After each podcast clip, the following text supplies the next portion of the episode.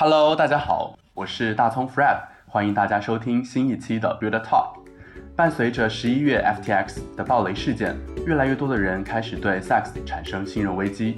那与此同时，大家也逐渐意识到资产的所有权的重要性。只有我们自己拥有私钥，才能够保证资产保管的透明性和安全性。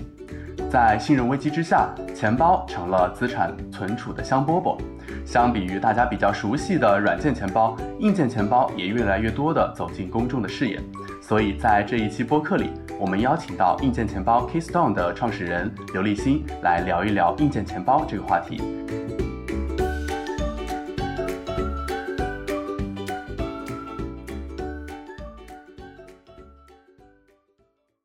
那首先，让我们邀请立新和大家打个招呼吧。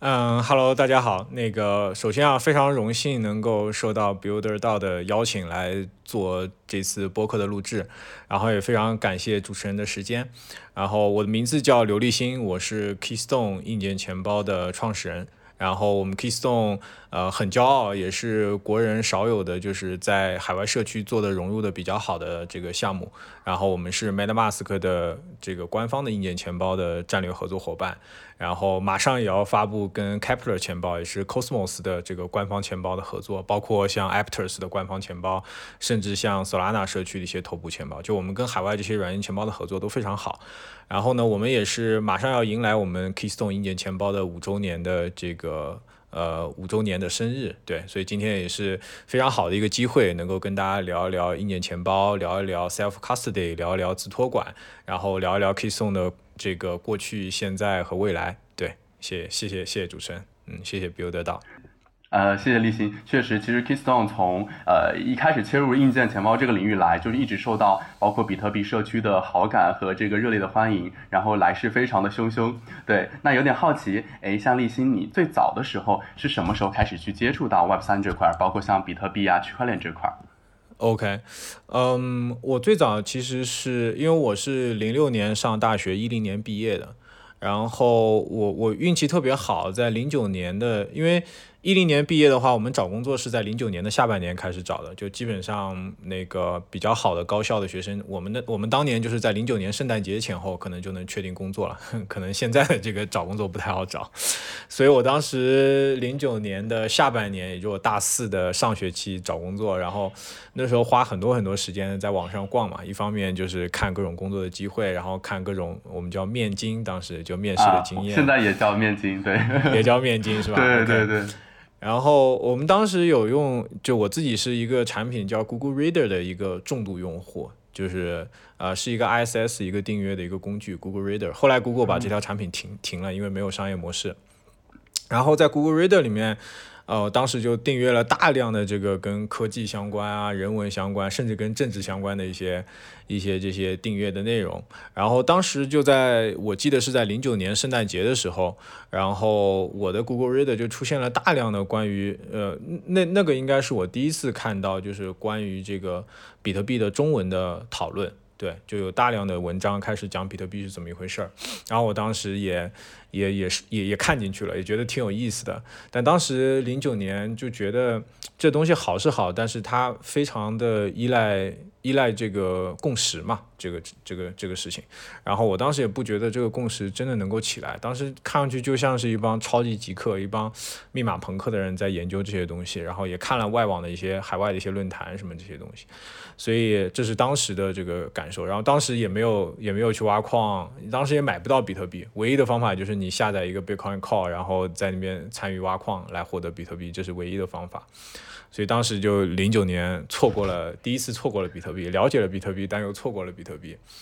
然后后来时间再走走走，是走到二零一三年，然后当时我是在上海创业。然后我的两个创业的小伙伴都是我本科同学，但是他们都从美国回来的，所以对啊对这个英语社区的一些新的东西，他们可能又又接触的比较多。然后一三年年初的时候，我还记得是一三年春天，然后他们突然间有一天又跟我说：“哎，立新，你看看比特币这东西，好像最近涨得挺猛的，挺有意思的。”就他们也看到比特币，当时我记得是比特币从十美金到一百美金吧，就是有一波涨得非常快。然后我的创业小伙伴关注到了，然后他们又提醒了我，然后我又重新回头又去看了比特币。我说，哎，我我我读书的时候那时候就看过，然后当时就发现，哎，比特币的这个共识就开始慢慢形成了，就当时中本聪描述的那些东西就慢慢开始形成，所以觉得非常的惊讶。所以一三年也是我第一次买入比特币，然后那个时候还是在 Mon Mongox 上面买的，然后只能买不能卖，反正很有意思。当时各种基础设施也都非常烂。对，然后后来再时间走走走，就，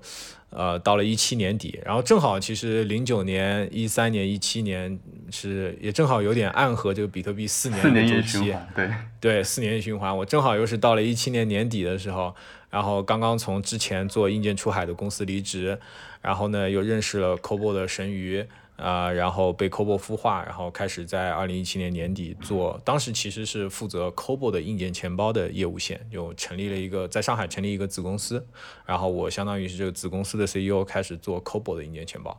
所以这个是大致的一个时间历史吧。然后去年年中呢，我们又从 Cobo Cobo 独立出来，不过这个可以后面再再展开这些这些事儿，对。明白，所以我理解，其实是很早就开始去关注，因为在那个 Google Reader 上，然后去关注到这个零九年关注到比特币的这个事儿，然后一三年的时候，又海外的一些同学他们去，哎，也去开始去对这个比特币去产生共识。那所以一三年这段时间是呃，关于这个比特币的共识，可能是海外和国内的认可度会有一个差异吗？还是说可能是共识的程度是一样？当时的情况？我觉得不太一样吧，因为。一三年那个时候，可能国内更多的是一些呃矿工开始关注到，就是大规模的矿工。因为一三年以前，因为呃矿机各种矿机，什么蝴蝶矿机啊，什么这些也是大概那个时候出来的。然后在一三年之前呢，基本国内社区的参与其实相对比较少，然后海外社区大家就会。呃，用自己的电脑挖矿啊，或者说这个也会也会发生一些比特币买卖的一些行为，甚至像那个当年那个两万个比特币买披萨这种事情，都对都发生在海外社区。然后国内社区其实大概也是在一二一三年开始有人啊开始琢磨怎么去做一个就是专门针对比特币的矿机，开始进入到比特币这个领域。这个其实也某种程度上也决定了国内社区和海外社区的区别。就海外社区其实最早的这个。呃，话题的发起者或者早期的讨论者，其实都是一帮程序员或者一帮密码朋克的一一些人，就然后话语权也长时间被这些呃密码朋克的人给占据着，或者程序员占据着。但国内其实最早入圈的不是程序员，而是矿工，所以国内的这个关于比特币的发展，一直是呃矿工的这个话语权占据了这个主导。呃，而且再展开一下，其实最早那些矿工里面有不少一部分人，他们都是炒域名的，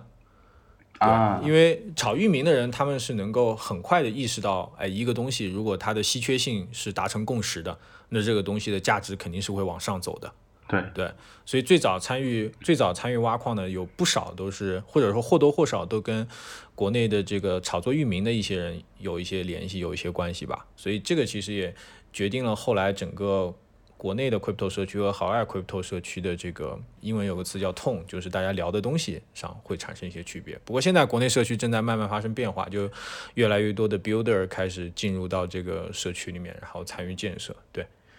对，其实确实也是这几年就是 builder 越来越多，咱们 builder 道也是呃凝聚一波 builder 在一起去共建 Web 三。对。对对对对对。那回到刚刚，呃，李欣你分享这个话题，就是你刚刚有讲到嘛，你在一七年结束了一个嗯硬件出海的业务，然后决定加入了 Cobo 去做硬件钱包。那那你之前的经历基本上都是在做硬件这一块儿嘛？就是在 Cobo 之前。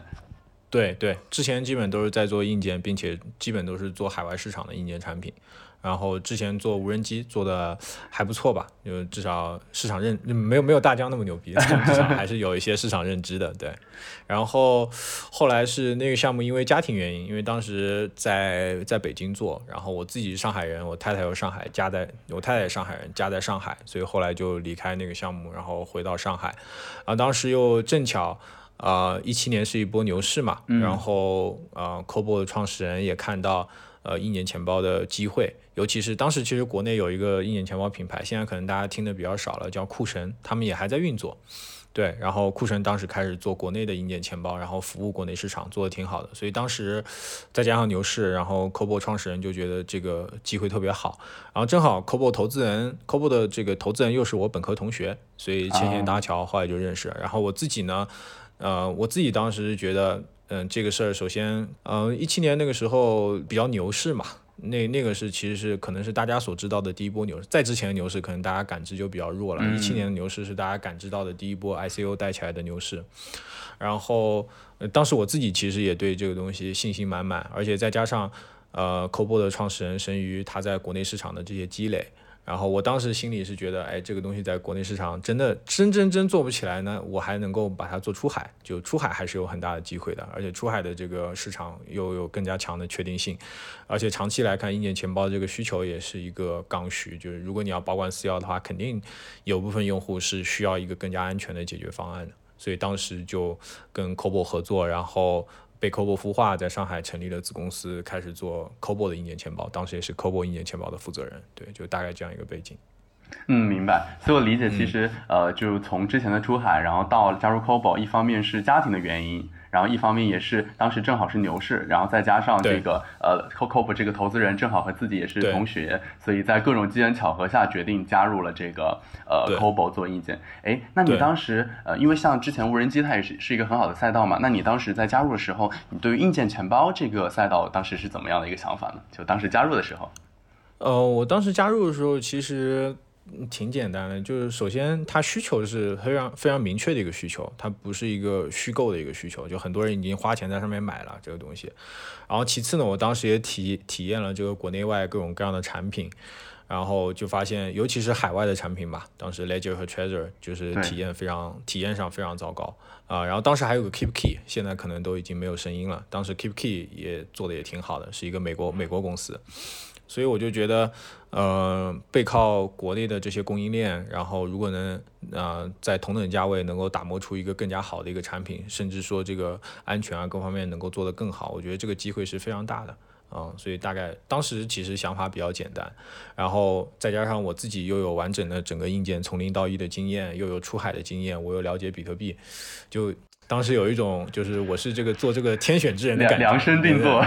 对，又懂区块链，然后又懂硬件出海，对，对，然后又有这个 Cobo 大佬的加持，所以当时就觉得，哎，这事儿挺好的，是个很好的机会，对，风险也非常可控，因为当时刚刚有了宝宝嘛，所以家庭也也是很重要的因素，所以当时就开始做这个事情了，对，对，明白。哎，那有点好奇，就是呃，从加入到 Cobo，然后包括后来咱们出来创立这个 Keystone，那当时这个从其中独立的这样的一个契机是什么样的一个情况呢？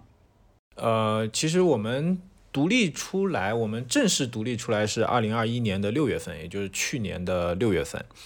然后我们跟，然后当时其实要再往前推的话，其实我们其实是二零二零年的下半年，大概十一月、十二月份开始。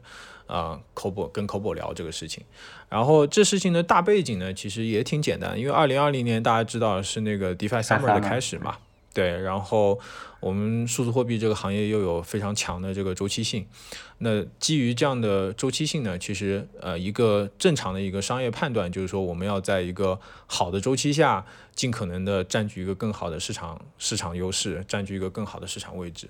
然后呢，硬件钱包它的这个赛道呢，是一个跑的没有那么快，尤其是它在牛市，它可能不会跑的那么快。但是呢，它是一个比较长期，然后相对跑的比较稳定的这么一个赛道。所以当时 Cobo 的创始人就做了一个决策，他们希望能够把那个 Cobo 的硬件钱包这条业务线给停掉，然后呢，让我们的这个开发力量啊，各方面的力量。当时 Cobo 硬件钱包其实在海外的比特币市场已经做出了一些。啊，一些成就，而且当时我们完全 focus 在比特币上，我们做硬件钱包也没有抓住这个 DeFi Summer 的机会。然后，那 Cobo 创始人就觉得，哎，与其这样，呃，DeFi Summer 的机会也没有抓住，那与其这样，我们不如把硬件钱包这条业务线给停掉，然后呢，把这个相关的开发的同学能够转移到呃 Cobo 的软件钱包以及他们的企业钱包这些业务线上面来。所以当时是这样的一个想法。但是呢，我们自己，我们自己因为 Cobo 的硬件钱包一直是子公司的形式在运作嘛，然后我们的开发这些开发甚至财务人士也全部都是独立的。然后我们当时 Cobo 的一代的硬件钱包，我们是针对国内市场不是很成功。然后 Cobo 二代的硬件钱包，我们就开始就我就开始带着他们做出海。然后做出海以后呢，在北美的比特币社区，尤其是那帮比特币最大主义者社区，其实还受到了比较多的认可。包括我个人，其实也是在北美的比特币社区是有一些认知的。就大家对我，啊，就当时给比特币社区的一些特别好的一些点，比方说我们把这个大屏的操作引入到了比特币社区，把二维码的操作也是我们引入到了比特币社区。而且比特币社区对我们特别喜欢的另外一个点就是。呃，we always keep promises，就是我们 promise，我们承诺社区在什么时间 deliver 某个 feature 的话，我们就会在这个某个时间 deliver 某个 feature。所以这个其实是一个，呃，就是海外的海外，不要说海外的硬件团队，海外的软件团队可能都不一定能做到的事情。但是我们不停的在在跟社区兑现我们给社区的承诺，就我们承诺要做什么事情，都会在。这个时间范围内把事情给做出来，就一直在超出社区的预期，在做事情吧。然后代码也是开源的，然后大家也都看到我们的代码质量，所以当时在海外的比特币社区其实受到比较多的认可，甚至我们还参与了这个 BIP 的撰写。就是 Bitcoin Improvement Proposal，嗯，就 BIP 跟 EIP 不一样，BIP 总共就几十个 BIP，这 EIP 可能都已经上百甚至大几百个 EIP 了。就我们还参与了 BIP 的撰写，涉及到去这个呃设定比特币世界的一些标准。所以就这些事情做了以后，包括我们自己的工程师也觉得自己做的这些事情，虽然可能做卖一年钱包钱没有赚到，就跟其他做 DeFi 这些相比，钱没有赚到，但其实我们在社区那一头是受到非常多的认可的，包括我们工程师也干得非常爽，因为据我们所知，大陆也只有我们团队是唯一一个就参与 BIP 撰写的这个大陆团队。对，很有成就感，非常有成就感。然后我们自己也觉得，我们更喜欢做去中心化的事情，因为而且我们我们的背景也很有意思。就我和我们一年钱包当时的技术负责人，也是现在 Keystone CTO，我们俩其实都是外企背景。就我们职业生涯开始其实都是在外企，然后也非常适应跟海外，他非常适应跟海外的工程师沟通，我非常适应跟海外的社区沟通。然后我们自己又特别喜欢做去中心化的事情，不太想。捧中心化，当然中心化也有很很美好的未来啊，但我们不太不太想碰中心化的钱包，不管是呃个人用户钱包还是企业用户钱包。然后我们当时在比特币社区，因为这些认可，也让我们更加坚信硬件钱包的未来。就当时我们还没有做以太坊，还没有跟 MetaMask 合作，但是我们非常坚信硬件钱包的未来，所以我们最后决定啊，也也是很遗憾，就最后很抱歉就没有跟 Cobo 继续合作。我们最后选择是从 Cobo 独立出来，所以大概就是这样一个背景。明白，其实听听到你刚刚故事的分享，我我感觉到你对硬件钱包是特别有热情和这个热忱的。对，呃，对，其实我最早是对硬件有热情，因为我觉得，呃，还是被那个 Steve Jobs 忽悠嘛。就是 Jobs，Steve 曾经说过一句话，就是，呃，原话我忘记了，但他大概的意思是，If you really care about user experience, you should make a hardware。就如果你真的非常 care 用户体验的话，你不应该做软件，你应该做硬件。对，对你应该做硬件，因为你做硬件，你才能从零到一的去把控一个用户体验。而且我自己特别喜欢，就是一个硬件是你自己做出来的，然后很有实感的感觉，触摸到的，对，能够 touch 的这样一个感觉，而不是一个纯软件在手机上刷一刷玩一玩。所以我自己就一直就很喜欢搞硬件，然后呢，再加上硬件钱包这件事情。嗯，国内团队做出海又做的不好，然后我们我们在海外市场又有比较多的认可，然后貌似有一些机会卷一卷那些海外厂商，所以那我就觉得这事情挺酷的，挺有意思的。对对，哎，那对于比如说像硬件钱包，那在比如说用户使用的这个画像和使用的场景上，和大家比较熟悉的这种软件钱包，比如说像 MetaMask，OK，以及说像托管类的钱包相比的话，有什么不同呢？对，OK，嗯。托管托管类的钱包，首先我们可以把托管和就是呃非托管和托管两个就先做区别。非托管我们又可以称之为自托管，那就你自己管理私钥嘛。那托管它的核心问题就是，呃，它的私钥不是掌不是掌握在你自己手里的，而是掌握在用户手里的啊，这个是托管钱包的特性。然后呢，呃，比方说交易所，你可以简单理解成交易所就是一个。构造在一个托管钱包之上的一个交易体系。对啊，其实它的底层也是一个托管钱包，尤其是大家比方说往里面充值、deposit 或者 withdraw 提币的时候，其实就是在往一个托管钱包里面充值或者提币。然后托管钱包最大的问题，大家肯定也也也都了解了，经历过最近几个月这么 这么夸张的这个各种对各种暴雷事件、各种这个很抓马的事情之后，我相信大家也都理解，就是你的私钥不掌握在你的手里，就你永远不知道对方是怎么在动你的钱，或者说甚至对方有没有吞掉你的钱，或者对方会不会突然有一天就跑路了，所以这个是托管钱包的这个问题。呃，其实，尤其是在比特币社区，大家一直是强调，就是在以太坊社区，大家可能对自托管这件事情强调的也是最近才开始强起来。但比特币社区其实从 Day One 开始就强调自托管这件事情。啊，比方说像这种提币运动，就是从比特币社区发展的，就大家约好某一天，我没记错的话是一月四号那天就叫。嗯，Not your keys, not your coin day。就那一天，就是比特币社区会号召大家全部去这个交易所提币，就你提一提看一看，对。啊，所以这个是托管、托管和自托管之间的一个区别。自托管就是说你把私钥掌握在自己这里了。那自托管呢，现在又分成两个大的分类，一个是软件钱包，一个是硬件钱包。那它的呃本质区别其实不大，就是软件钱包它的核心就是说它的私钥是放在软件里面，也就是你的电脑软件或者你的手机软件里面。那硬件钱包呢，只是说它把硬件钱包，首先硬件钱包不能独立使用啊，这可能有些呃刚刚入圈的人可能以为硬件钱包我是把四幺放在一个硬件里面，然后这个硬件就能独立使用，其实不是这样的，就硬件钱包本身它只是。保存了这个四幺，并且用四幺来进行签名。然后呢，当硬件钱包要工作的时候呢，它还是需要跟一个软件钱包来进行协同的，就有点像这个银行 U 盾跟这个银行 App 之间的关系。嗯，就你在银行 App 上发起一个交易，然后最后是需要你用银行 U 盾去做一次签名或者做一次确认，你这个交易才能生效。对，那对硬件钱包也一样，就是说你要在它。配套的这个软件钱包，然后一般来讲，比方大家用 Ledger 的话，就是 Ledger Live，在 Ledger Live 上或者在 MetaMask 上创建这个交易，但是呢，它的私钥是不保存在 MetaMask 或者 Ledger Live 里面，它需要用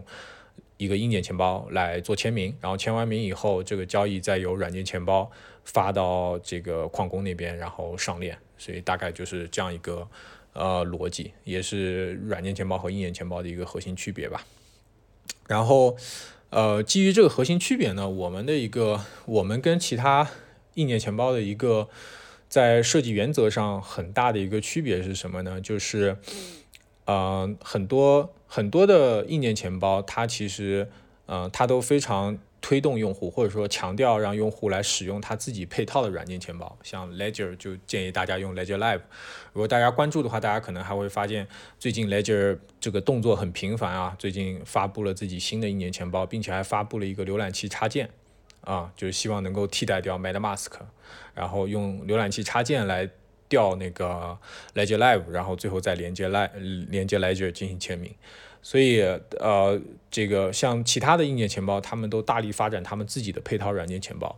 啊，基本都是这样。呃，但是我们的跟我们的一个很不一样的一个设计原则就是，我们强调我们硬件跟不同的软件钱包之间的整合，因为我们觉得软件已经有很多厂商做得非常好了，我们没有必要去再去重复造轮子。就比方说，MetaMask 已经做得很好了，我们没有必要再去做一个呃浏览器插件。然后呢，再把我们的硬件硬跟我们自己的插件做整合，而是我们要做的是帮助这些 MetaMask 的用户，因为你从一个 MetaMask 用户的一个呃生命周期来看，其实也 make sense，因为他可能刚开始接触 Web 三的时候，他就用 MetaMask，对，然后随着他这个资产量越来越多，然后什么 NFT 越来越贵，然后 DeFi 参与的越来越多，那他需要一个更加安全的地方来保管他的私钥。那这个时候，他其实要做的是，他其实你从一个用户的角度来说，他其实希望有一个硬件钱包能够跟他的 MetaMask 完美适配，甚至说 MetaMask 官方出一个硬件钱包，对吧？我先用你的软件上手了，然后开始用 MetaMask 的，但 MetaMask 他们不做硬件钱包嘛？那从用户角度来讲，他希望一个完美适配的硬件钱包，所以呢，我们啊一直以来产品一个重要的设计原则就是，我们希望跟所有的软件钱包都做完美的适配。对，然后呃，这里这里如果看 Ledger，Ledger 也跟 MetaMask 做了适配，但是他们之间的这个关系就非常非常微妙，因为 Ledger Live 跟 Ledger Live 就是 Ledger 的软件跟 MetaMask 一直是非常强有力的竞争关系。对对，甚至 MetaMask 内部都把 Ledger Live 作为他们最大的这个竞品，因为啊，现在一个可见的一个情况就是很多，因为 Ledger 跟 MetaMask 之间的连接经常很不稳定嘛。所以，MetaMask 上有一些大户，它很有可能就会流失到 Ledger Live 那边去，甚至现在 Ledger 有了这个浏览器插件，那这个流失可能就会更加严重。对，啊，所以啊，我们的这个生态位就跟他们不太一样。对，对，这也是为什么我们还是一个不是那么大的一个硬件钱包的时候，就能够受到头部的这些软件钱包的青睐。对，像 MetaMask 啊，像 Kepler 这些。对，对，然后。呃，最近呢，我们在做这些整合的时候，也发现，因为最近我们跟 MetaMask 做了做了这个钱包的整合，然后就会发现有很多软件钱包过来找我们，对，就可能没有 MetaMask 那么那么大，但也算是头部的软件钱包吧，他们可能会主动来找我们，然后我们在跟他们聊的时候，就会跟他们去聊他们为什么这么需要一个做硬件的一个硬件钱包的一个整合。然后我们的一个感受，除了他们想给他们的大户一个安全的解决方案。另外呢，其实从软件开发的角度来讲，其实他们也是需要一个硬件钱包的。这个也是跟他们聊了以后才发现，因为现在，嗯，很多，因为前段时间大家可能知道有一个事情，就是 Solana 的那个 Solana 社区的软件钱包被黑那件事情。然后最后得到的结论是什么？最后得到的这个就是排查下来得到的结论是，呃，钱包的这个提供方把他们助记词，把用户的助记词居然上传到了云端，就是他们用了一个。就是呃，捕捉用户行为、分析用户行为的一个第三方插件，第三方的一个 SDK，然后那个 SDK 它就无差别的收集这些用户信息，然后呢，他们也忘了把这个助记词给调整了，结果助记词就传到这个第三方插件里面去了，然后导致大规模的用户被盗。对，所以这件事情我们往深了看呢，其实一方面你可以说软件钱包不靠谱，另外一方面呢，其实有一些软件钱包也跟我们讲了他们的苦衷，因为。他们很多软件钱包现在为了 为了卷，为了竞争，他们都强调快速迭代。在这种非常快速的迭代的情况下，其实一般来讲你是非常难做开源的，因为如果你要做开源的话，你需要做很更加严格的这个代码审核或者内部的代码 review，甚至经常还要去重构你的代码，就为了让你的代码能够更好的这个被开源社区给接受。所以现在其实很多软件钱包，除了 MetaMask 这种比较。Native 的软件钱包一直在坚持着，呃，开源。其实现在很多新兴的软件钱包，他们本身都不开源，并且，呃，为了能够做到快速的迭代，他们自己的代码质量可能往往也不过关，或者说内部的很多的这些升级往往也不不过关。所以长期来看，长期来看的话，其实，呃，我们我们是觉得未来这些软件钱包其实最终它都需要硬件钱包的加持，它可能。呃，尤其是它一些大资产的一些用户，就更加需要这些硬件钱包的加持，并且，并且很多，并且而且现在我们也聊了很多大户嘛，很多大户其实他在，呃，因为他们可能都就是比较 crypto native，也比较懂，他们在使用一个硬件，他们在使用一个软件钱包的时候，他们一般有两个选择，一个选择呢是他们导入他们自己原来的助记词，另外一个选择就是再创建一套新的助记词。然后，因为他们资产量一般都比较大，比较大。如果他们新遇到一个软件钱包又不开源，他们一般就要创建一套新的助记词，所以导致这些大户基本上一个软件钱包就有一套助记词，然后可能一个人有十几套助记词，特别不方便。所以从这些用户的角度来思考的话，硬件钱包跟软件钱包的配合应该是要做到极致的。所以这个也是我们核心跟其他硬件钱包的一些一些一些区别吧。然后我们也是。对，然后我们也是最近借着 MetaMask 的这个整合，然后包括内外部的一些，嗯，主要是 FTX 啊，包括最近 Binance 也被疯狂提币啊，对，所以对，所以就这些事儿导致我们这个，呃，直接导致我们现在最近就是这方面的增长做的还挺好的，对。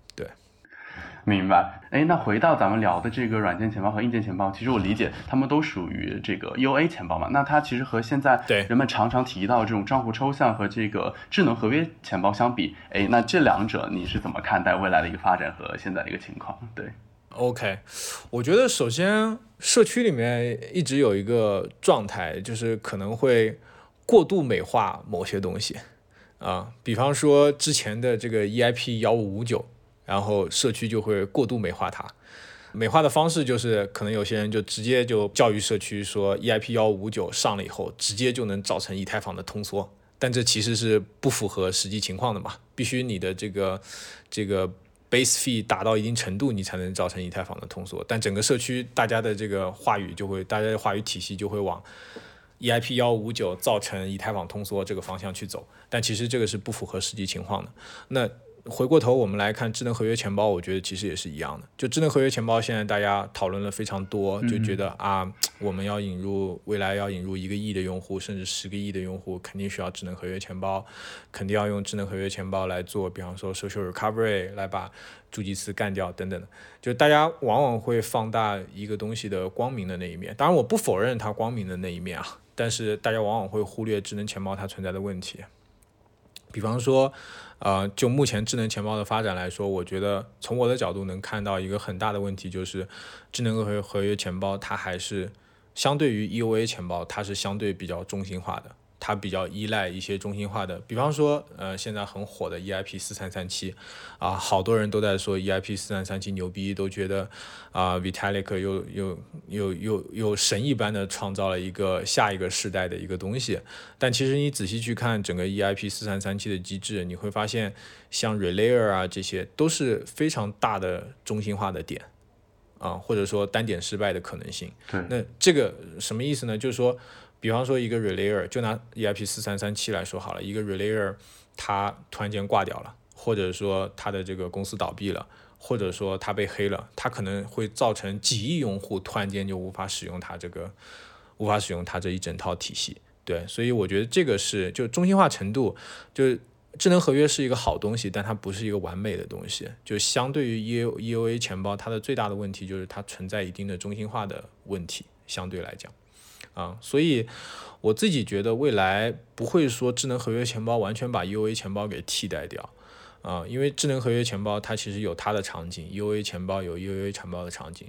我觉得未来智能合约钱包它可能更多的是存在一些啊轻资产的一些场景，然后帮助一些用户帮，尤其是帮助于一些更加小白的一些用户。能够更加无感的使用区块链这个东西，我觉得这个是智能合约的钱包的价值。比方说，啊，未来可能 NFT，啊，比方说 NFT，未来可能我们的这个星巴克的会员卡全部都投，全部都变成 NFT。那这样的类似的这种轻资产的场景，其实是非常适合，然后又是非常小白的日常使用的这些场景，其实是非常适合智能合约钱包的。就万一它挂了，或者万一这些这些这个会员卡丢了，可能也不是特别大的问题，对。所以这个我觉得是智能合约钱包未来主要的场景。但是 EOA 钱包呢，未来还是会继续深入到我们的这种资产管理，就重资产的这些管理。因为是一旦涉及到资产，我觉得我自己至少我自己是不能接受任何中心化的机制在里面的啊。所以这个这个是我的一个感受。然后另外大家一直在唱衰的一个事情，就觉得。不可能所有用户都能够搞得定助记词，就这个事情我其实也是持反对意见的。为什么？因为，嗯，可能在国内，因为我觉得这个是有这个认知偏差的存在。因为大家在国内市场，你可能觉得啊，身边很多都是小白用户，动不动丢助记词什么这些事情发生，或者助记词被盗。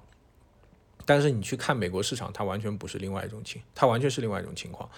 我之前就有一次经历，我被。那个美国我忘了，好像是俄亥俄州的某个教会学校的一个高中啊，那个高中他们的高中的经济学老师负责跟他们讲 crypto，然后那个经济学老师邀请我去给他的高中学生讲硬件钱包，然后讲助记词，讲 Keystone 的这些安全机制。哇！我当时就 我当时就大受震撼，就是这个对，就怎么管助记词这件事情已经深入到高中的课程了，对。然后后来那个高中老师跟我说，其实远远不止这样。现在美国很多高中生就开始写智能合约代码什么这些的。所以我觉得这个是你如果从一个新时代的角度来看，我觉得助记词并没有那么可怕，但是它它也有它的好处，相比于智能合约钱包。所以长期来讲呢，我觉得他们二者可能会产生一些分化。然后智能合约钱包呢，可能会更加贴近我们日常生活场景，尤其是一些轻资产的生活场景。然后 UA 钱包可能更多的会靠近重资产的一些场景，所以它可能会未来是一个这种哑铃型的这样一个分布。一端呢，可能用户体量相对会少，但是呢，它每个单体用户的资产量会大。然后另外一方面呢，可能会有大量的用户。啊，甚至有些用户他都压根儿不知道 Web 三是什么，没关系，他不知道是区块链是什么，没关系。但是呢，这些用户用这些智能合约钱包，来用这些去中心化的方式来管理他的一些轻资产的一些资产吧。对，所以这个是我对未来的一个呃理解。对我理解，其实像咱们这个智能合约钱包和咱们 UA 钱包，尤其是硬件钱包，就像两头，一头是更便捷，一头更安全，对吧？对对，就像智能合约钱包，它虽然很方便。对，但是可能在这个呃有中中心化跑路的风险，那比如跑路之后，大家这个 呃货币怎么样去使用，都是存在一定风险的情况。其实我觉得，如果你如果你是一个比较资深的用户，你在你在观察和研究任何一个智能合约钱包的时候，你可以跑去他们这个 Discord 或者 Telegram 里面问一个问题，你只需要问一个问题，就是你们公司如果倒闭了，呃，如果这个 App 都从 App Store 下架了，我该怎么把我的资产给提出来？这个就是非常核心的一个问题，这个是针对所有智能合约钱包的灵魂拷问。对，这个目前他们应该是没法回答的。有有一些有一些做的比较好，像 Zengo 是以色列团队做的这个钱包，它不是智能合约钱包，但它是通过 MPC 来实现把助记词干掉这件事情。然后他们团队其实你去看他们，他们就是我觉得是最靠谱的在做。去掉助记词这件事的团队，他们团队呢，就是有一整套流程和方案，啊，就是他们团队一旦倒闭了，公司一旦倒闭了，然后 App 你都下不到了，然后你该怎么把你这个资产给转移出来？呃，但是也很复杂，就是你要什么去 GitHub，而且他还引入了一个第三方的一个律师啊，第三方一个律所，因为它有一部分这个加密的一个原始私钥是保存在第三方的律所的。就你到时候公司如果倒闭了，他还依赖这个第三方的律所来释放这把私钥，然后你才能用这把私钥去解密一些东西，然后也要下代码，也要从 GitHub 上面下代码，然后要编译，然后最后才能把你的资产给提出来。但他已经是我觉得是做的非常好的团队了，就是明确的给了你一个方案，虽然这个方案的执行成本非常高，但他好歹是有一个明确的方案。但很多。现在的智能合约的钱包的团队都往往都忽略这一点，然后用户可能也很容易忽略这一点。但我觉得如果呃，听众当中有资深的用户的话，可以去做一做灵魂拷问，还非常有意思。对，而且我理解刚刚你提到的那个以色列团队，他其实也是把这个私钥去备份到一个可信任的第三方嘛，就是律所，它也是一个可信任第三方。对对，是的，那那那个律所它又存在倒闭的风险，对，其实所以它还是，所以它还是对，还是还是类似的，只只是说它降低了这个信任的尽，它尽可能的 trustless，他们。并没有完全的 trustless，但 UA 钱包基本就是 trustless 的，就这个钱包不靠谱，对吧？它我再换一个，对我再换一个，我注意是导到另外一个地方，大家只要是通用的这个 BIP 三十九的协议就可以都能用，对。对，是的，对，哎，那回到咱们这个呃聊到的这个硬件钱包这个具体的赛道，那比如说像刚刚有聊到嘛，像 Keystone 和 Ledger 他们除了在这个生态位上不同，比如说 Keystone 我们直接和 MetaMask 包 Kepler 去打打通上下游嘛，去绑定，然后像 Ledger 他自己去呃自己去打造自己的生态，去跟 Mask 从软件上上去竞争嘛。那这个作为一个很核心的区别之外，那咱们 Keystone 还有哪些就是呃非常不一样的点和区别点，能够让我们我们去呃打入这个市场，对，OK，呃，首先我想先就是聊一聊我们各家之间一些底层逻辑上面的一些区别。啊，Treasure 的 Treasure 的底层逻辑最容易理解，因为大家只要看一下 Treasure 的创始团队，嗯，他们的创始团队是 Satoshi Lab，是一个 base 在捷克，就他们两个创始人都是都是捷克人，然后呢，他们其实是最早的比特币的一帮 OG。我们现在在用的很多 beep，我没记错的话，beep 三十九、四十二、四十四这些关键的 beep，或多或少的 Trezor 团队都参与在里面，所以他们是一个非常的这个，非常的这个。首先，他们两个创始人都是比特币最大主义者，然后呢，他们又是一个非常 OG 的这么一个 OG 团队，所以呢，他们其实他们一直以来的发展，尤其是呃，他们为什么会远远落后于 Ledger？是有原因的，其实他们比 Ledger 更早，而且最早的时候呢，很多硬核用户都是更喜欢 Trezor 的，因为 Trezor Trezor 的开源做得更好，虽然没有安全芯片，但它开源做得更好。它为什么会落后于 Ledger 呢？一方面是因为它为了开源，所以舍弃了安全芯片，就它为了能够更开源，舍弃了安全芯片，然后导致一旦你的 Trezor 被丢了，嗯。大概率你的就是有一个也不算耸人听闻吧，就之前那个 Kraken 就是美国的一个交易所 Kraken 的安全的实验室 Kraken Lab，他们发了一篇文章，就是说大概只需要五十美金的成本加十五分钟的时间就能够 hack 一个 Treasure，就如果你知道怎么 hack 的话啊，这样对，所以所以然后 Ledger 这一边有特别的在市场运营这方面去放大 Treasure 的这个。这个这个缺点，所以这个是 Ledger 超过 Trezor 的，就现在在市场体量上远超 Trezor 的第一个原因。然后第二个原因呢，就是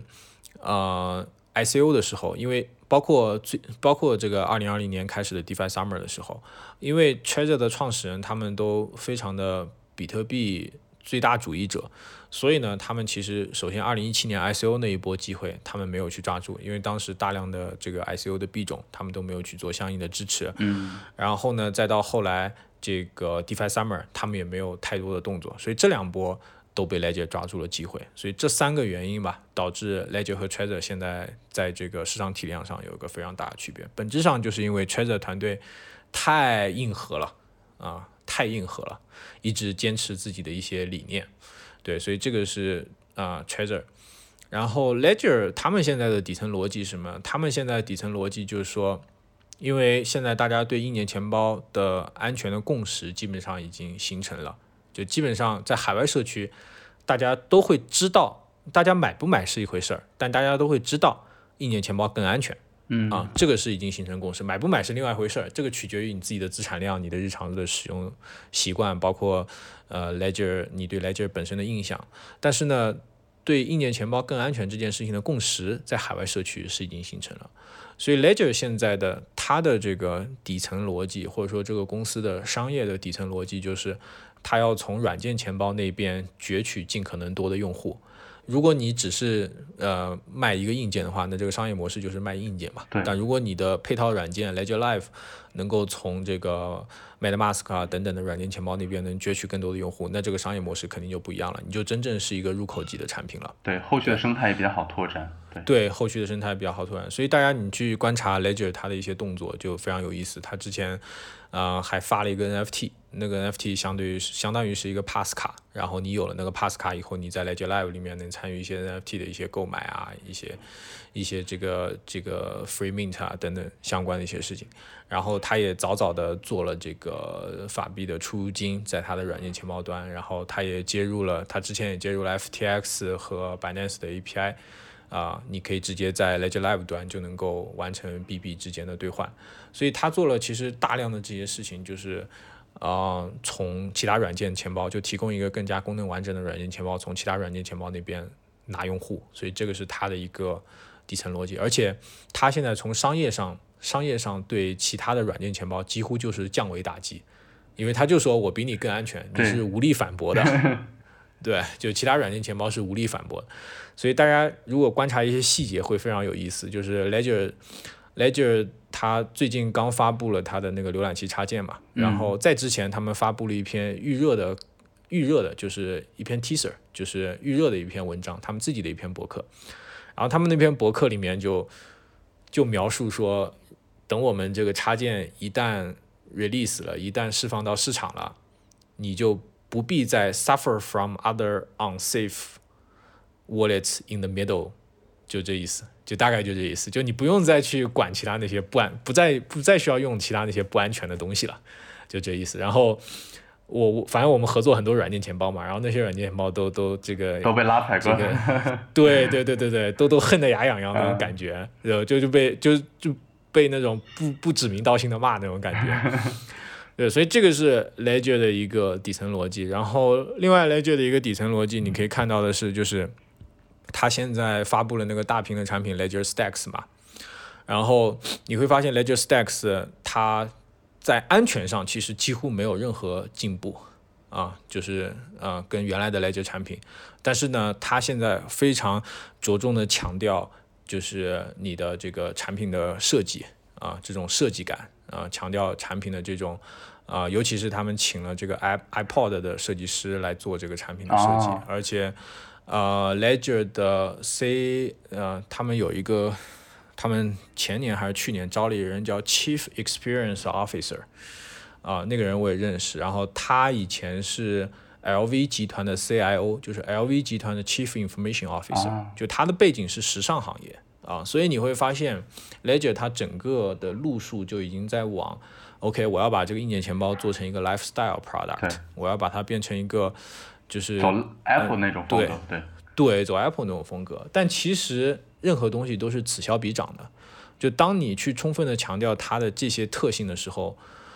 比方说 Ledger 它现在那个产品，可能供应链的压力就会非常大。你那你就不得不花大量的时间和资源去解决供应链，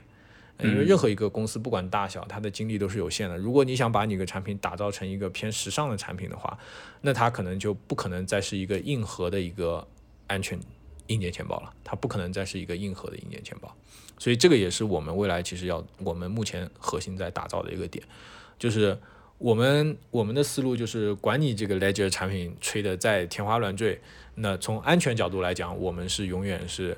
啊无出其右的，就没有人能干得过我们的。比方说，我们最近在研发我们的第三代产品，我们第三代产品将会使用两颗安全芯片，这将是第一个。就是 Dual Secure Element 的硬件钱包，就是第一个使用双安全芯片的硬件钱包啊，Web 三的硬件钱包。对，所以我们一直的思路就是说，我们要把这个安全做得更加极致，因为最终，最终我相信会有很多小白用户，因为就觉得很酷来选择一个产品，但真正的就是哑铃的这两端，那一端真正 care 自己资产、资产量大的这些用户，他肯定是会选择一个更加靠谱的、可靠的一个体验更加好的一个硬件钱包。所以这个是我们三家之间在底层逻辑上面的一个区别，然后由这个底层逻辑衍生出来呢，因为我们非常 care 安全，我们一直从我们一代产品就开始打的一个点呢，就大家可能也能观察到，就是我们一个大屏幕，这个其实是你非常显著的一个特征，对，对你第一次看到看到 Keystone，然后就你比方说看官网看那个图片，最吸引眼球的一个点，对，对你你第一次就能看到他们之间的区别，但其实。这个大屏，其实我这里想聊的，就它其实不仅仅是提升了交互体验。我们一直在在推的一个理念，给社区在教育的一个理念，就是这个 user experience is part of the security，就是用户交互其实是安全的一部分。因为为什么呢？因为当如果一个硬件钱包它本身如果特别难用，那特别难用，带来一个很直接的结果，就有可能，或者说它这个小屏幕特别难操作，你这个两个按钮要掐半天，特别难操作。它带来这个第一个特别直接的一个结果，就是用户有可能就会犯错，使用的时候就会犯错，或者说他本来要在这个屏幕上去阅读确认的信息，他就一眼就扫过了，就没有去确认啊，这种就小屏带来问题。甚至有些用户，我身边也有很多用户，因为这个这个。这个按钮啊，这些操作实在是太蛋疼了，以至于放弃使用 Ledger，都有这样的用户。所以我们觉得，呃，一直以来之前安全，呃，社区之前讨论硬件钱包的安全，都在讨论这个 technical security，就是技术层面的安全啊。首先呢，我们在技术层面的安全肯定要做到比 Ledger 更好，比方说未来我们第三代我们要用双安全芯片的方案，然后呢，我们还要讨，我们还要强调这个。这个 UX security 就用户体验安全这一块上面的东西，所以这也是我们为什么虽然一直供应链的挑战非常大，但是我们一直坚持大屏，而不是用一个小的点阵屏。如果我们用一个小的点阵屏，可能我们很早很早就能推出一个类似于 Ledger，但是价格可能只有三十美金、四十美金的这么一个产品。对。哎，你刚刚提到咱们要推的新产品是有这个双安全芯片嘛？有点好奇，它比如说和单安全芯片相比，它比如说是在容量还是在签名加密的复杂度上，在哪些方面上是提升了这个安全的程度呢？OK，你可以这样理解，就是首先啊，首先这个世界上没有绝对的安全，就就算是 Ledger，它也不能说它是绝对安全。这世界上没有绝对的安全东西。比方说，如果没有绝对的安全，硬件钱包在做的事情是什么？硬件钱包在做的事情其实很简单，用一句话就是拉高黑客黑你的成本。嗯，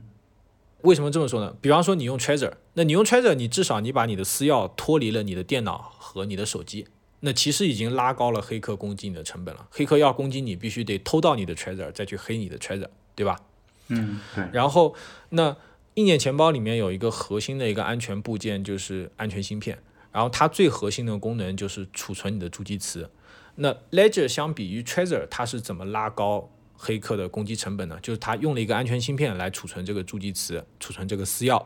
这样的话呢，黑客偷到了你的硬件钱包，偷到了你的 Ledger，他再去破解这个安全芯片，它的成本就会变得更高，比 Trezor 那种没有安全芯片就变得更高。这个好理解吧？对。那那我们为什么要用双安全芯片呢？这里稍微补充一下，是因为。我们用的这两颗双安全芯片，它是来自于两个不同厂商的安全芯片。啊，也就是说，你如果偷到了 Keystone，你要破解两颗来自于不同厂商的安，对对对，因为它两个安全芯片，它整个安全机制，它整个设计完全都是不一样的。对，相当于你偷到 Keystone 以后，你的攻破的成本又要比 Ledger 再要上升一个指数级的一个量级，背后是这么一个逻辑。对，所以所以是从黑客的成本上，完全是一个翻倍了。对。对，其实可能翻倍都不止，所以是从一个黑客的一个对黑客的攻击成本，所以可能有可能，比方说黑客这时候有两个目标，比方有些黑客他就是定向攻击一些大户的，可能他有两个目标，然后他知道大户 A 用的是 Keystone，大户 B 是用的是 Ledger，他可能就去攻击大户 B，他就不来攻击你，因为因为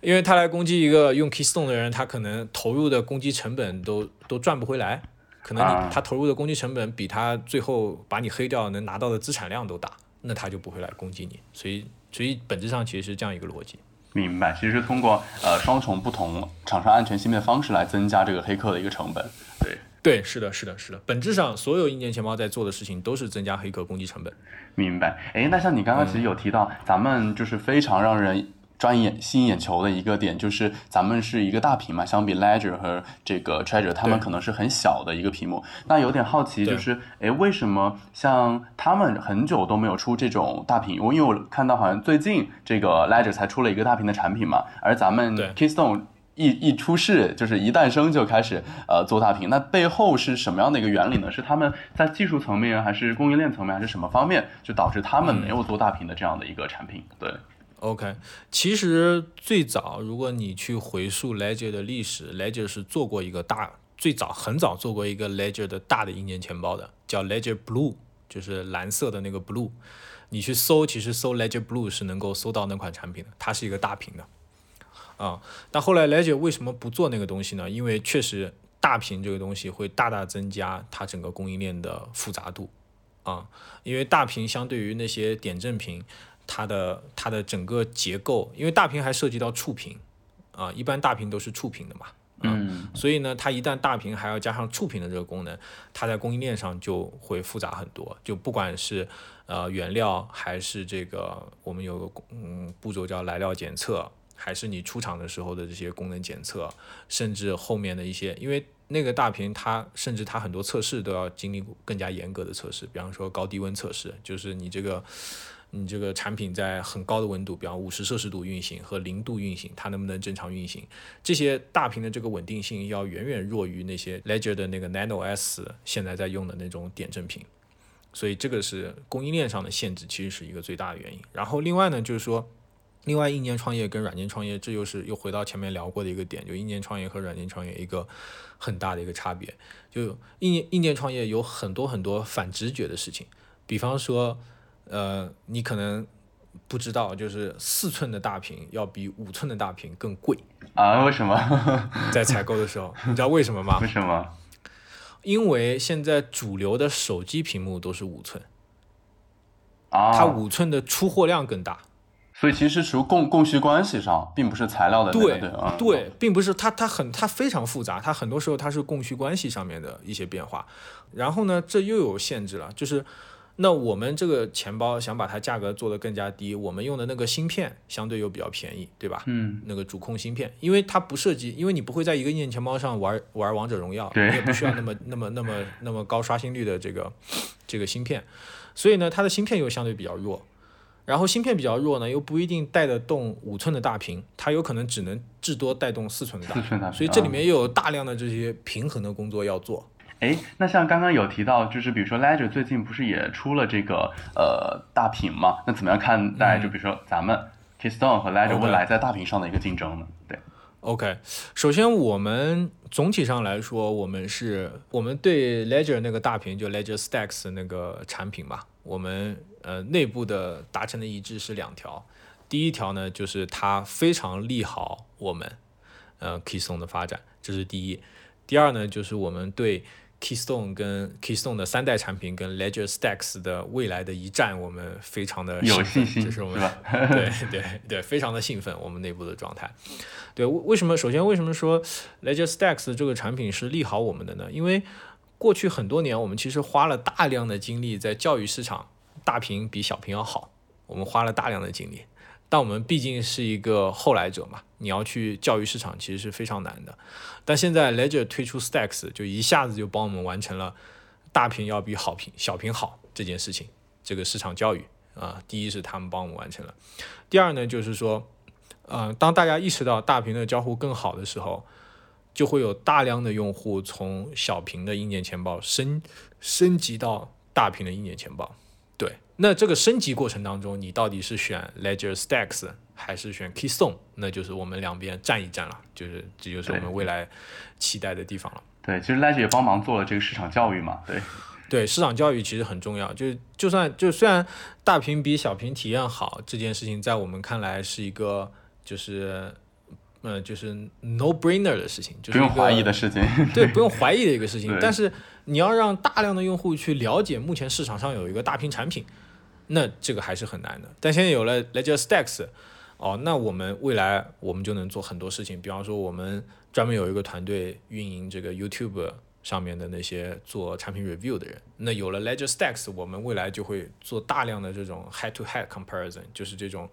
一对一的对，直接捆绑对比，那个声量就上去了。对对对，比方说它的大屏是几寸，我们大屏是几寸，他们是墨水屏，我们是彩屏，他们是曲面屏，我们是非曲面屏，然后他们的价格是多少，我们的价格是多少？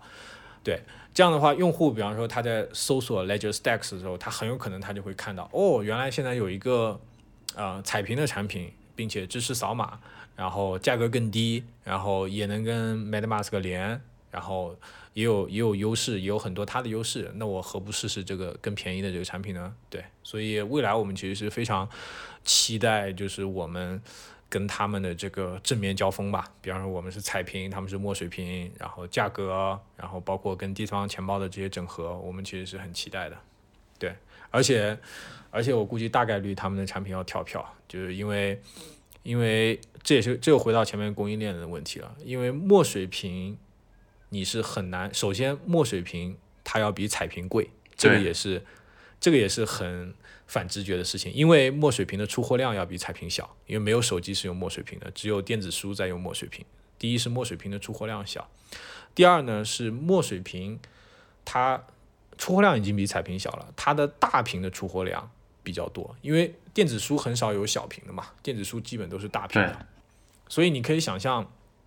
Ledger 它要在，它要去 leverage 它的供应链，帮它去生产一款小屏幕的墨水屏，这本身就是一件很困难的事情。同时，它还在挑战一个曲面墨水屏。你看现在 市面上哪有电子书用的是曲面墨水屏？如果曲面墨水屏的技术成熟的话，市面上那些电子书早就用上曲面墨水屏了。电子书多卷啊，就是 Kindle 还有国内那一票厂商非常卷。但你看，没有一家是用。曲面墨水屏也没有人用小屏，所以可以预感到 Ledger Stacks 在曲面墨水屏这个上面会遇到非常大的挑战，非常非常大的挑战，可能都是他们自己没有意识到的挑战。对，明白。哎，我在思考，像这个 Ledger Stacks，他想做这种曲面墨水屏，会不会是呃跟他想打造一种像 Apple 这种 lifestyle 有关？对啊，对啊，对啊，对啊，对啊。所以，所以其实，在设计硬件产品的时候，有一个非常重要的概念叫 DFM。DFM 是什么缩写呢？就 Design for Manufacturing，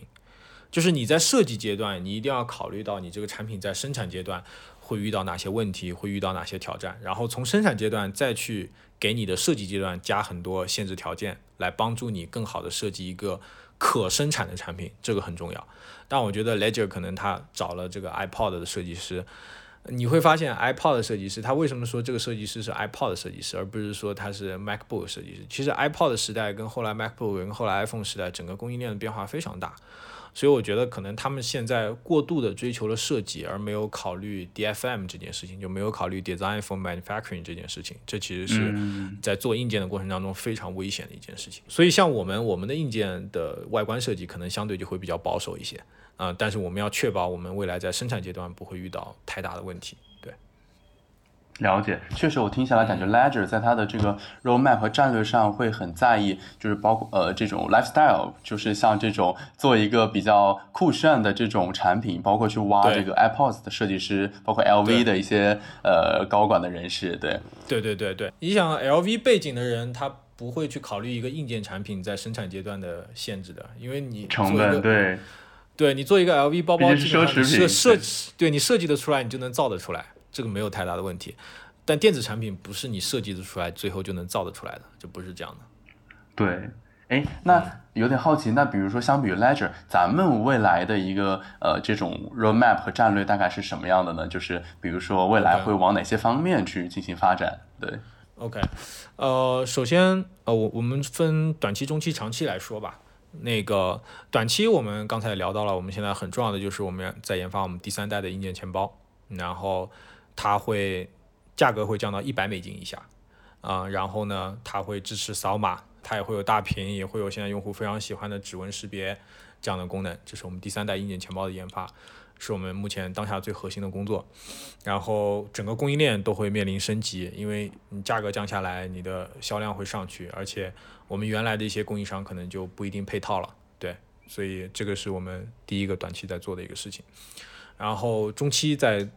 中期在做的一件事情呢，就前面我其实讲了大量的，就我们的产品定位，我们跟第三方钱包的整合，就这方面的工作呢，我们还会继续进行。就比方说跟 MetaMask 跟其他更多的钱包的整合，我们还会呃继续进行。但是呢，中期呢，我们会做的另外一件事情就是，我们会我们也会大力发展我们自身配套的软件 App。但这里我们自己的配套软件 App 并不会跟 MetaMask 形成竞争。我稍微介绍一下我们自己为什么会。发展我们自己的软件 App，因为因为最近因为之前我们服务的都是那些 Web 三用户，他可能是 MetaMask 用户，然后他需要买一个硬件钱包，那买我们 Keystone 是一个很好的选择。跟 MetaMask 移动端我们也做了整合，桌面端也做了整合，并且是。在安全机制上，我们还解决了很多像盲签啊这种问题。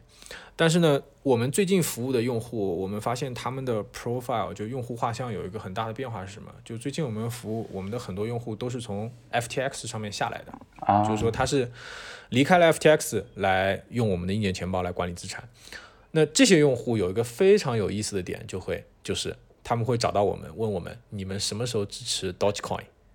呃，Dogecoin，我对狗狗币就是一个典型的玩交易所的用户，他会买的币，因为他有很多消息嘛，就是突然间，Elon Musk 放一个消息，那我就赶紧买狗狗币或者做多狗狗币，就是这样子一个一个币种。所以我们从这件事情，我们就发现，哇，有好多交易所下来用户现在也在用我们产品，不仅仅是原来纯的 Web 三用户。那这就要求我们，但这些用户我们要去，比方说狗狗币去支持的话，那我们只能。发展我们自身的配套软件，所以未来我们自己的这个软件跟 MetaMask 之间区别，我们在这个功能定义上也会做出区隔。我们自身的配套软件呢，我们更偏这个资产管理的方向。就你在我们这个软件里面，你一站式的能管理你的比特币、以太坊、狗狗币、Litecoin 什么这些各种各种 token，一站式的做资产管理。我们更多的是偏这个方向。但是呢，如果你要是体验这些链上应用，比方说以太坊生态，或者 BSC BSC 生态的链上应用，或者说如果你要去体验 Cosmos 的链上应用，那你去体验链上应用，你就用我们硬件跟它这些 MetaMask 跟 Kepler 这些钱包去使用啊。所以这个是我们自身软件和那些软件未来的区别，就是我们自身软件更强调资产管理，然后那些我们搭配的软件钱包，他们更强调链上应用。所以这个是我们未来跟他们之间的一个区别。呃，这个是我们。啊，未来中期的一个发展吧。然后长期来讲呢，我们呃一直在探索一件事情，就是我们想要在保证充分的去中心化的程度的这个基础上，我们在摸索更好的呃自管私钥的方案。比方说，呃现在很火的 MPC 那这种也是我们的研究范畴之内，就我们我们也在看怎么把 MPC 和硬件钱包结合起来，给用户提供一个更好的自管私钥的这么一个方案。因为它等于就上了一个 MPC，我理解它就等于可以上一个非常低门槛的一个多签，并且这个多签可以支持多链，对，不再依赖链本身的共识机制，你就能支持多签。所以这个在我们看来是一个非常非常好、非常酷、非常有意思的事情，因为这样就避免了。单一一套助记词或者单一一把私钥单点失败的可能性，所以像这种就是 我们重点在研究的方向吧。但这个主要的挑战一个是 MPC 的技术本身，但啊也看到越来越多的 MPC 的开源方案，所以这个肯定是越来越成熟的。另外，然后另外一个成另外一个就是我们一定要解决去中心化的问题，就我们一定要替用户解决，万一我们公司倒闭了，那用户怎么去恢复出来他的资产这件事情。明白。所以我理解，在短期上的话，可能会从这个第三。第三代这个咱们硬件的研发，就是从这个双安全芯片上去呃打市场，然后从价格上压到一百美元以下嘛。然后中期就是搭搭配我们自身的一个这个 App，然后同时呢也是以资产管理的形式和这个 MetaMask 这种链上交互钱包去做出区隔。嗯。然后然后长期来说的话，就是考虑多签这样的方案来去进行更好的自管。MPC 多签。对对，明白。哎，那有点好奇，比如说像咱们的这个战略扩张的这样的一个路路途中，是会呃比如说主攻东南亚市场。北美市场或者对于这种地域上会有一些节奏吗？节奏的安排？地域上，我们主主要还是美国和欧洲。我们目前百分之，我们当下百分之九十的销量是来自于美国和欧洲。我们未来可能这个比例也不会发生太大的变化。呃，为什么呢？因为呃，第一，东南亚东南亚有几个大的问题，就比方说像印尼、菲律宾这些国家，虽然人口非常多，但是呢，第一呢，就是它对硬件钱包的需求相对比较小，就是它那边的就是重资产。大资产的用户比较少，这是第一。第二呢，就是印尼、菲律宾这些啊非发达国家，其实它本身的物流啊、海关啊等等这些可能都不成熟，都非常麻烦，所以这个也是硬件钱包受限的一个点啊。所以当下我们主要的还是北美和欧洲是我们重要的。明白？哎，那所以其实和这个 Ledger 一样，他们也是主打欧美，咱们也是在欧美这两两两块大的区域下去竞争，对吧？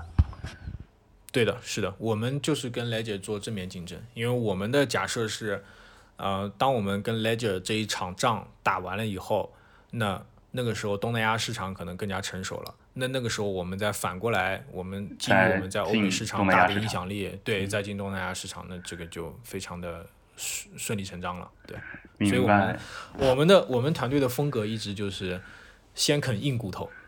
对，软软柿子不急着捏，先啃硬骨头。包括我们为什么做比特币社区也是这个原因，因为比特币社区真的就是硬骨头，因为那帮人那帮人太硬核了，就是整天，因为他们没有链上应用，所以他们整天就讨论安全和隐私这两个话题。那你要去说服他们，真的是就是疾风骤雨般的攻击。以前我们在 推特上也是也是经历过来的，就他们攻击我们，我们就虚心接受，然后迭代产品，对，就这样过来的。明明白。就是关于和这个比特币社区有没有印象特别深的一个事儿，能与大家分享？当时啊，有啊，就很多很多 beef 啊，有很多 beef。当时，对对，比方说，呃，他们说我们这个，比方说比特币社区一直有一个一个点，就是说，呃，现在整个比特币社区很多钱包，他们的核心代码都在用 Rust 写。啊啊，都在用 Rust，但我们的核心代码其实不是 Rust，是是我们我们很多代码都是 JS 的，我们早期很多代码都是 JS 的。对，早期啊早这个是早期啊，我们很多代码都是 JS 的。然后他们他他们当时一看就不不行，你这个钱包虽然是开源，但你是 JS，我靠，JS 有那么多依赖的库，对，有呃关键是它有很多依赖的库。然后那些依赖的库本身如果发生问题，那你这个都会发生问题。然后这种点你要去，你也解释不清楚，你也摘不清楚，那怎么办？我们只能哼哧哼哧开始改，然后都改成 Rust。我们现在几乎整个 Crypto Library 全部都是 Rust 写的。然后未来我们也会，我们的三代钱包可能里面的大量代码也都是 Rust。所以他们会从这些非常细节的点去抠你，对，这就是比特币社区。所以我们当时就是经历了这种大量的。beef，然后疾风骤雨般的攻击，然后也上了很多比特币的播客。就其实我我上比特币世界的播客，几乎把比特币播客都刷了一遍，大的比特币播客全部都上了。对，然后去跟他们聊产品，然后慢慢才开始获得那个社区的信任。所以我们公司，我们团队的个性一直就是啃硬骨头，包括做硬件钱包，做硬件本身就是个硬骨头。然后我们搞比特币社区，然后我们搞的这些搞 MetaMask，我们一来以太坊社区，我们就开始搞 MetaMask，那这种硬骨头就我们的风格，对。然后涉及到很多，比方说，我刚看我们公司群里面，我们同事说我们在那个税税生态，我们申请下来了 grant 啊。然后我我们我们跟这些生态的合作，很多生态它都有，比方说亚洲生态负责人，对吧？嗯。你都是先找亚洲生态负责人，然后再去找他们 foundation 本身。我们都是不是的，我们就直接找 foundation。对，直接找 foundation，然后各种申请都直接跟 foundation 聊，就是亚亚亚洲生态负责人，我们直接就绕过，因为我们觉得效率太低了，我们就直接啃硬骨头，所以我们向来都是这样的做事情。对，可能也是正是在这一场场 beef 中，然后也不断的帮助咱们去打磨用户体验和产品本身。对，对，对，我们是非常欢迎各种 beef 的。就海外社区其实，哎，这真的是各种 beef 我们，但我们我们我们经历了以后，就就心态就非常开放，就越 beef 我们就觉得就是。那个，对，就是什么 doesn't kill me make me stronger 嘛，就这种。对，杀不死你的 会让你变得更强。非常 cliche 的，非常 cliche 的东西，但真的我们就是在这样做事情的，对。对，哎，那如果长期来看的话，你怎么看待这个硬件钱包的一个未来的发展？你觉得它会在整个 Web3 的一个生态里面占据怎么样的一个生态位呢？嗯，我还是觉得就硬件钱包未来是会非常大的一件事情，就很多人。很多人都在都在想啊，我这个手机里面放个安全芯片行不行？什么什么这些，但我觉得那些都永远替代不了硬件钱包它带来的安全性。因为你就算手机里面放一个安全芯片，我给你手机里面装一个钓鱼的 app，我还是能够绕过那个安全芯片。甚至说我传一个假数据给安全芯片去签名，那你最后你的资产还是被盗。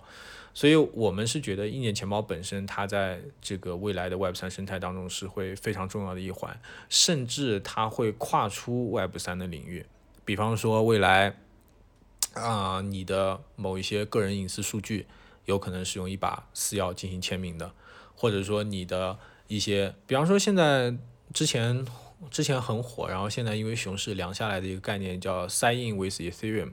就是你在 Sign in 一些网站的时候是用 MetaMask 签名的，那未来有可能，比方说，呃，你 Sign in 一些关键网站的时候，甚至都是用硬件钱包签名的。比方说你在进入这个 VR 世界的时候，你是用硬件钱包要做一次签名，或者说你的某些资产是要捆绑到你的硬件钱包里面的私钥的。所以我们自己其实对硬件钱包的未来，我们不仅仅说把它看成一个，啊，我只是管理资产、签名私钥，我们甚至把它未来往我们甚至看成它未来就是你在数字世界的一个身份证，或者说这把私钥就是你在数字世界的身份证。现在大家聊很多 DID 这些东西，但最后说到底，DID 背后还是一串私钥，对吧？那这个私钥管在哪里呢？那最安全的还是管在硬件钱包里面。所以我们自己是非常看好硬件钱包的未来的。